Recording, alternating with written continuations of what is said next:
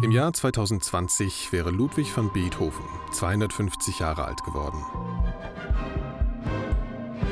Das nehmen zwölf Künstler zum Anlass, sich im Rahmen des Projekts Be Beethoven von Podium Esslingen drei Jahre lang ausgiebig mit den zentralen Zukunftsthemen der Kunstmusik auseinanderzusetzen. Ganz im revolutionären Geist des Jubilars. In diesem Podcast stellen wir die Künstler vor. Be Beethoven. Folge 6.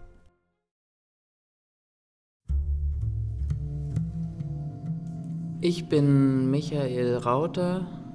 Wir sind gerade im Café Monsieur Ibrahim in der Körtestraße.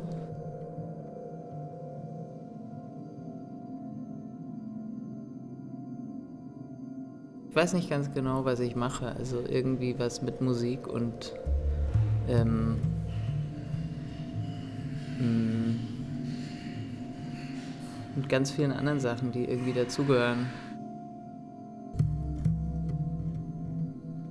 Ich mache so Stücke, die, ja, man kann es vielleicht, also der Begriff Musiktheater wird dann dafür oft verwendet, aber ich weiß nicht so richtig, ob es das ist. Ich interessiere mich für Theater als einen Raum, weil dort eben die verschiedenen Medien zusammenkommen können an einem Ort und weil sich, weil man sozusagen das Miteinander und Nebeneinander von verschiedenen Aktivitäten, sei es Musik, Bewegung, Sprache, Licht, Architektur, was auch immer, dass diese ganzen Elemente eben, dass man den, dass es eben ein Ort ist, wo man, wo die so auf eine Art zusammentreffen können, oder sozusagen, wo modellhaft Ideen realisiert werden können die eben verschiedene Medien beinhalten.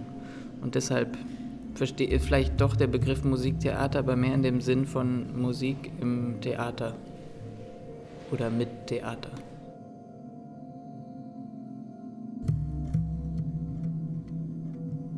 Wenn man den englischen Begriff Musical Theater äh, nimmt, dann ja, ist man ja mehr, also ist man ja beim Musical eher angesiedelt. Also es kommt ja eher daher und ich glaube es auch ich merke immer beim Übersetzen von so Texten oder so ist es total schwierig, weil man merkt, die, die Begrifflichkeiten im Deutschen und Englischen sind so unterschiedlich.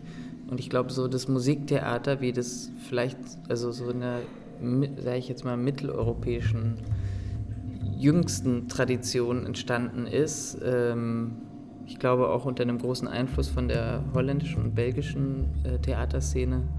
Das gibt es, glaube ich, auch nur da so auf auf diese Art und Weise und ist halt dadurch auch ein relativ, ja, deswegen ist es auch so schwer darüber zu sprechen, weil es dann so viele feine Ausformungen hat, aber es gibt so, es gibt da, ist da schwer, so einen richtig klaren Begriff dafür zu finden.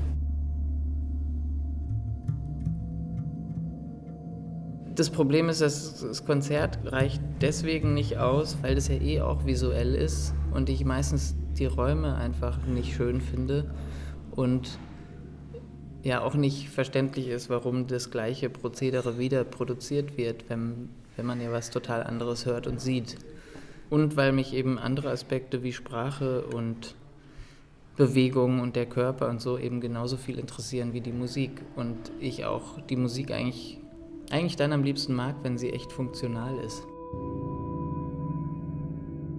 wenn es ein, eine andere Thematik gibt, wenn das, wenn das Stück an sich nicht der Mittelpunkt des Ganzen ist, dann interessiert es mich eigentlich mehr.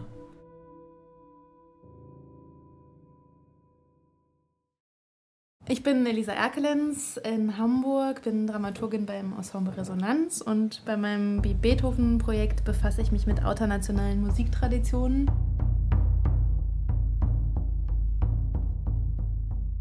Also ich schreibe für das Fun-Magazin, das ist ein Webmagazin für klassische Musikkultur, eine Reportagereihe und entwickle im Grunde einen eigenen Schwerpunkt über nicht westliche Musiktraditionen, sei es türkische Kunstmusik oder ähm, ja, ein Chora-Spieler aus Mali und mache das aber anhand von Szenen und Künstlern, die in Metropolen wie Berlin, Paris oder Brüssel leben und will gemeinsam mit den Künstlern dann die jeweilige Musiktradition vorstellen, reise dann auch mal nach Istanbul oder Teheran, um das zu vertiefen. da mir die zeitgenössische Musik anzugucken, zu gucken, was die interessantesten Strömungen sind, die interessantesten Künstler und erzähle das dann eben in diesen Multimedia-Reportagen und dazu begleitend werde ich mit den Künstlerinnen und Künstlern auch Veranstaltungen kuratieren und entwickeln, ähm, Interviews machen und äh, auch Diskurs, Diskurse führen und Diskursformate entwickeln und ähm, ja, all das unter dem Wort Outernational.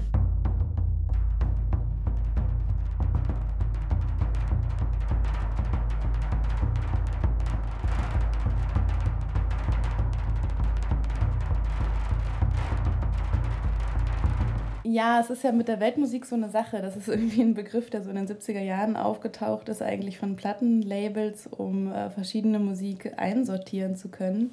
Jetzt ist International so ein bisschen der Versuch, einen Begriff zu finden, der eigentlich keinen Anspruch mehr hat, zu kategorisieren. Und International ist als Wort, kommt aus Bukarest, soweit ich weiß. Da gibt es nämlich ein International Festival, was der Sebastian Reier, der in Hamburger DJ ist und äh, Platten aus aller Welt sammelt, mir mal erzählt hat. Und ich dachte, das passt eigentlich ganz gut, um eben auf diese hybriden äh, Schattenseiten und Nischen, äh, auch im Grunde das Dazwischen, was so zwischen äh, Musiktradition liegt, das auch mit einzufangen.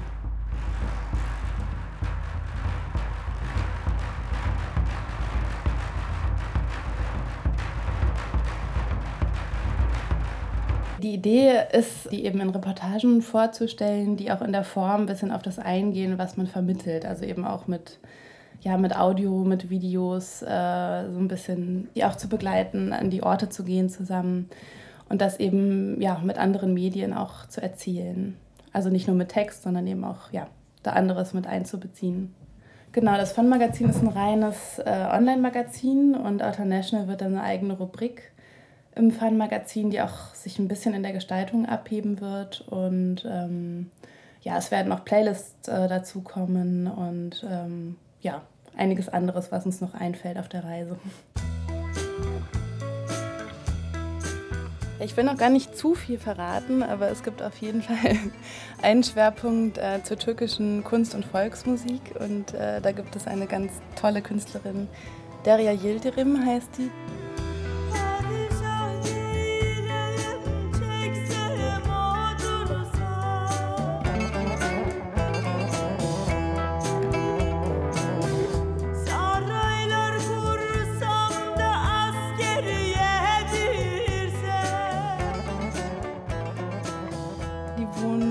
Kommt ursprünglich von der Hamburger Veddel, wohnt mittlerweile in Neukölln in Berlin und studiert bei Tanja Akjol. Und um die beiden wird es auf jeden Fall in der ersten Reportage gehen.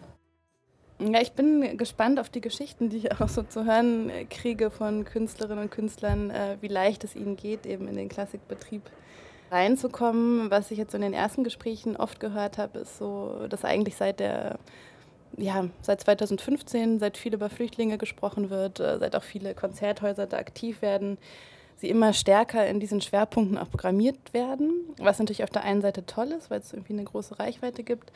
Auf der anderen Seite kämpfen sie stark dagegen an, äh, nicht nur eben als Geflüchtete, als Migranten und so weiter wahrgenommen äh, zu werden, sondern eben auch als Künstler und als Komponisten, ähm, ja, die genauso ernst genommen werden können und ja, für ihre Kunst als solche. Und für diese Selbstverständlichkeit, darum geht es eigentlich auch in dem Projekt. Also zu gucken, was ist das für eine Musik, wo kommt die her, was ist das Besondere daran und nicht nur zu gucken, okay, was, ist, äh, was bedeutet das politisch.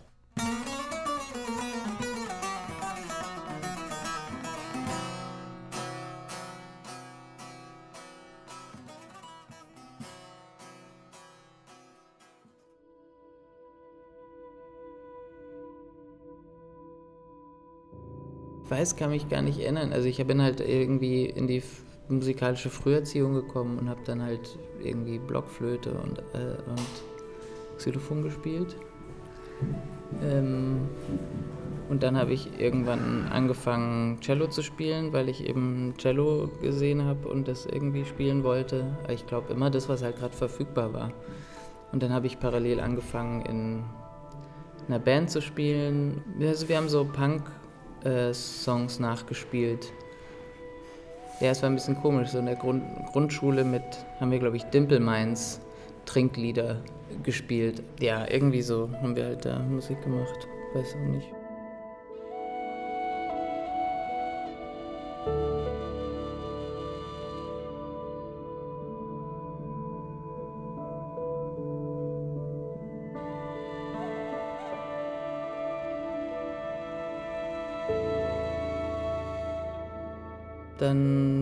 Später weitere Bands gehabt. Ich habe dann in so eher so im Metal-Bereich Musik gemacht. Und dann irgendwann hat mich Hip-Hop interessiert, dann habe ich eine Hip-Hop-Band gegründet. Ich habe immer gedacht, also ich, ich habe halt immer so mehrere Jahre mich mit irgendeiner bestimmten Musik intensiv beschäftigt, damit ich irgendwie weiß, worum es da geht. Das war mir irgendwie immer wichtig, dass man so. Und es gibt auch Sachen, die ich nicht berührt habe, also manche Musikstile oder so bin ich nicht so tief eingedrungen. Äh, nicht, weil ich die nicht mag, sondern aber über die würde ich dann auch nicht unbedingt sprechen, sozusagen. Das Sprechen ist eh schrecklich drüber. Also das ist ja auch das, der schlimme Teil an der ganzen Sache. Weil das ja alles Sachen sind, die kann man nicht irgendwie, die, die will man ja eigentlich nicht erklären oder so, sondern die will man halt irgendwie fühlen oder erfahren auf irgendeine Art.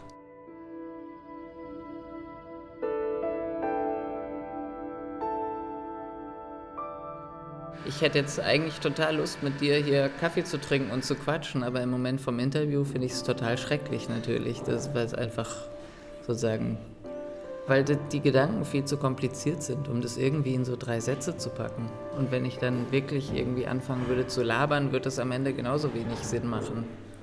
Äh, äh, ja, keine Ahnung, das ist schwierig.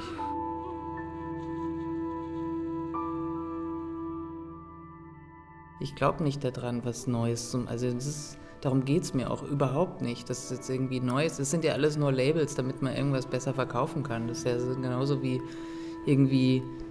Es müssen halt irgendwie neue Produkte her, sonst so wie die, ja, irgendwie, wenn irgendein Arzneimittel das Patent ausläuft, musst du halt irgendwas Neues finden, damit du weiter Geld verdienen kannst und so. Und dann wird halt neu drauf geschrieben. Aber das ist ja gar nicht völlig irrelevant.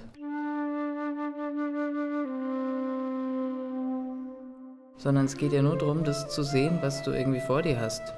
Das ist das Einzige, was in interessant ist. Dass man irgendwie dann halt die Wahrnehmung schärft für das, was einen umgibt. Ja, in dem Kontext würde ich sagen, dass ich würde sagen, das Theater ist ein Wahrnehmungsverstärker oder so. Und deswegen ist es interessant. Für mich ist es halt sozusagen der bessere Verstärker als der Konzertsaal. Deshalb versuche ich die Musik in den Kontext zu bringen. Aber ist auch, der eine mag halt auf, spielt mit dem Marshall-Verstärker, der andere mit dem Fender oder was auch immer. Weil er es halt besser findet oder nicht oder irgendwas dran mag oder nicht. Weiß nicht, versuche nur immer, immer besser dem folgen zu können, was mir irgendwie instinktiv richtig erscheint.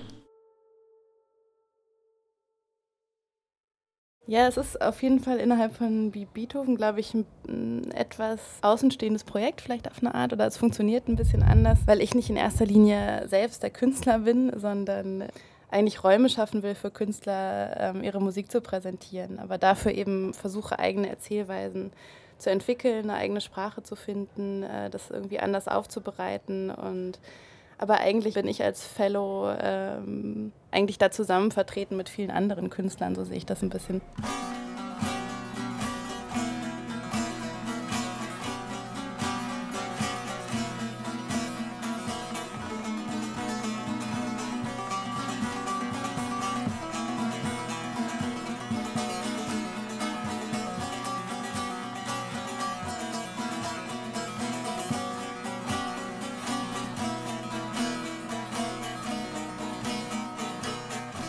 Ich selber habe mit vier angefangen, Geige zu spielen, mit acht Klavier.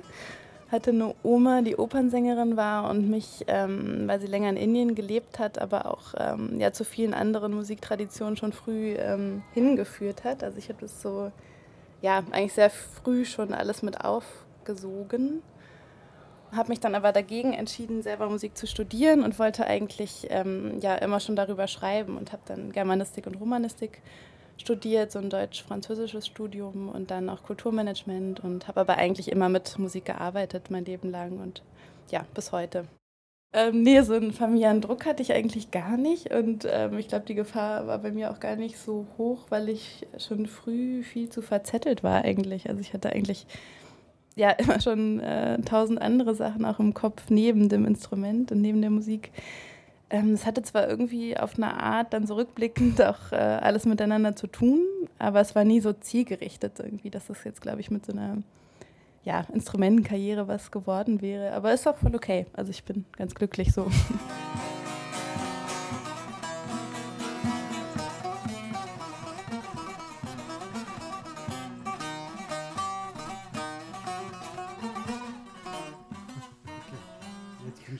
Ähm, ja, was mir an dem Projekt jetzt total gut gefällt, ist einfach sehr viele neue Sachen kennenzulernen. Also auch, ich meine, ich kenne ja selber jetzt noch nicht jede einzelne Musiktradition, die ich dann vorstellen werde und die Leute kennenzulernen, in die Szenen einzutauchen, die Musik anders zu verstehen und ähm, ja, und dann anders auch vorstellen zu können. Also eigentlich so eine Art, ich mag den Begriff nicht besonders, aber ja, irgendwie eine Art von, von Vermittlung. Das ist äh, ja irgendwie so ein Zwischenraum, in dem ich mich auch ganz wohl fühle. Es ist einfach nicht eine ganz so klare Rolle vielleicht. Also es ist vielleicht auch noch mal ein bisschen, aber das, das ist ja eigentlich bei vielen von den äh, Beethoven-Leuten so, dass es irgendwie so eine ganz individuelle Geschichte ist, die sich irgendwie entwickelt. Eine ganz eigene Rolle, für die es vielleicht nicht so eine Form gibt. Was, glaube ich, noch nicht so häufig ist, ist, dass ähm, ja, diese nicht rein künstlerischen Rollen auch künstlerisch gefüllt werden können oder dass es dafür eine Wahrnehmung gibt. Und das finde ich aber eigentlich ganz wichtig. Zum Beispiel, äh, wenn es darum geht, eine Reportage zu schreiben über eine Künstlerin, die mit türkischer, ja, die türkische Musik macht, zu überlegen, wie könnte die Form dafür aussehen und sich diese Frage eben auch künstlerisch ein bisschen zu stellen und nicht nur, also auch die Erzählweise, genauso bei einem Konzert, was ich organisiere. Wie kann die Dramaturgie sein, wie kann die Kommunikation sein, all das irgendwie auch als ähm, künstlerischen Prozess zu begreifen. Gidiyorum gündüz gece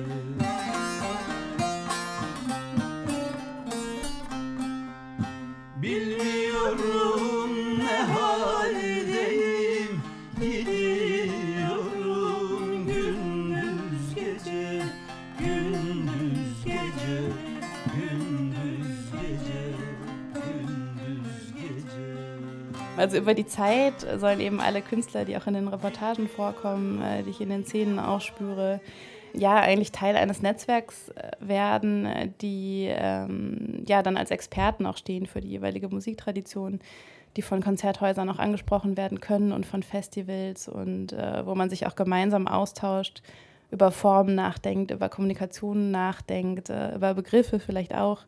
Und äh, das ist eben ja so ein Netzwerk, was ich mir vorstelle, was über drei Jahre mindestens anwächst und dann eben auch ähm, ja, als Medium funktioniert.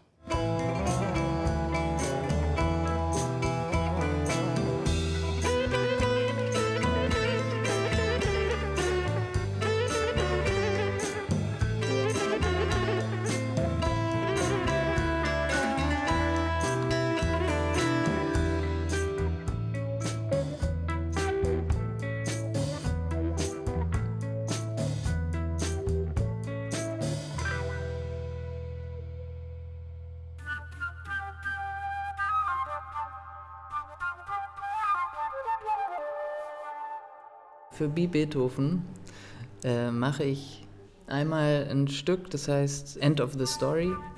Es ist so eine, so eine Art Musiktheater, das sich mit dem Schriftsteller Daniel Chams auseinandersetzt, der in den 20er, 30er Jahren aktiv war des letzten Jahrhunderts und sehr jung gestorben ist, indem ich versuche, sein literarisches Schaffen, vor allem seine Prosa, irgendwie in mich interessiert, wie man überhaupt Prosa äh, aussprechen kann, also Texte, die eigentlich zum Lesen gedacht sind, wie man die überhaupt, wie man denen zuhören kann.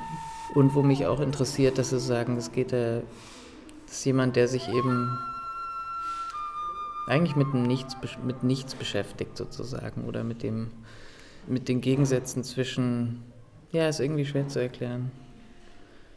Auf jeden Fall mache ich das und da gibt es Musik und auch andere Sachen passieren auf der Bühne, die alle sehr interessant sein werden. Und auch vielleicht fällt auch jemand hin manchmal oder auch Licht geht an und aus und dann spielt wieder jemand und dann vielleicht liest jemand was vor und manchmal spricht jemand oder singen auch vielleicht.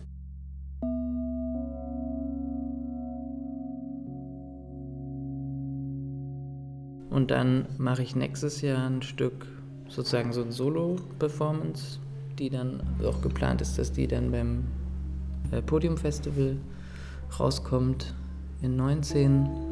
Und dann mache ich weitere Recherchephasen und dann soll 2020 plane ich ein großes Projekt, das heißt Pixel-Symphonie, wo ich ein Stück schreibe, was basiert auf, der, auf Beethovens sechster Symphonie, Pastorale.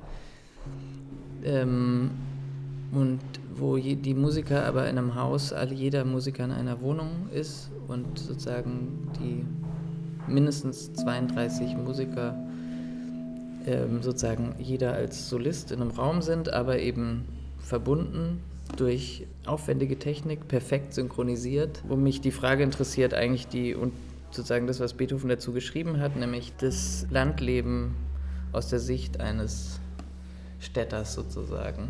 Auch gerade in Bezug auf die Natur und unser Verhältnis zur Natur. Und es wird halt ein, so eine Art Installation sein in einem Haus, wo auch Performer, also verschiedene Darsteller, Maler, Kunstwissenschaftler, die sich eben alle mit, mit genau diesem Thema auseinandersetzen, wie wir uns eigentlich die Natur vorstellen und wie wir sie uns versuchen zu eigen zu machen und wie absurd dieser Gedanke eigentlich ist und wie wir uns auch selbst davon so, diese Vorstellung, dass man sich davon exkludieren könnte.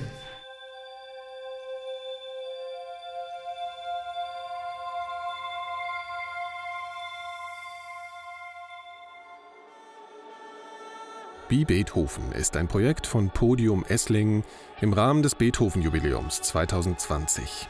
Das Projekt wird maßgeblich gefördert durch die Kulturstiftung des Bundes sowie vom Land Baden-Württemberg, der Baden-Württemberg Stiftung und der L-Bank. Vielen Dank für die Interviews an Elisa Erkelenz und Michael Rauter. Eine Produktion von 4000 Hertz Studio im Auftrag von Podium Esslingen.